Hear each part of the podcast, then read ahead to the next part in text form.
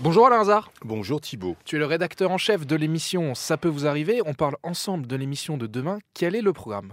Alors, on aime effectivement aider les professionnels. Et là, on va aider Youssef qui a acheté un box pour y entreposer le matériel de son entreprise. Mhm. Il y en a quand même pour 350 mètres carrés de stockage à deux pas de chez lui. Le souci, c'est qu'il ne peut pas s'en servir car dans l'acte de vente, il était prévu que son voisin de box construise un mur et il ne l'a toujours pas fait. Donc, euh, il a acheté un matériel, un, un box pour rien, puisqu'il n'y a pas le mur de séparation. Il était écrit dans l'acte de vente. Donc en fait, ça fait deux box qui devaient être séparés. Exactement. Et tant que ces deux box ne sont pas séparés, Oui. ils- les deux ne peuvent pas s'en servir Il en ne soi. peut pas s'en servir. Euh, son voisin, je ne sais pas s'il y a urgence pour lui, mais en tout cas pour lui, lui, il a acheté un, un box euh, avec un acte de vente qui précise bien que le voisin doit construire le mur. Ce voisin ne construit pas le mur et en attendant, donc, il perd du temps et sans doute aussi, euh, il ne sait plus quoi faire de son matériel.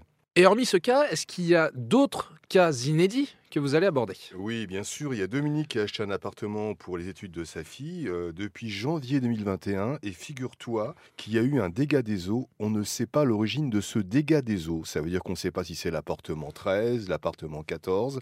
Donc tout le monde se renvoie la balle. Il y a un bailleur, il y a des assurances. Le grand sujet habituel qui est qui est responsable et qui se rejette la faute. Pendant ce temps-là, la fille de Dominique, elle est dans un appartement où il y a des fuites. Bah oui, puis l'appartement en fait devient presque inhabitable. Et ça doit être également dérangeant pour les autres, pour les, pour les voisins. Oui, parce que ça s'aggrave, la situation empire et en attendant, donc euh, rien ne se passe. On va donc se battre à nouveau pour essayer de trouver, nous, euh, avec euh, la participation des, euh, des auditeurs, les origines de la fuite et faire constater par le bailleur et par l'assurance qu'il faut agir très très vite. Merci Alain Hazard. Rendez-vous 9h30 demain sur RTL. Merci Thibault.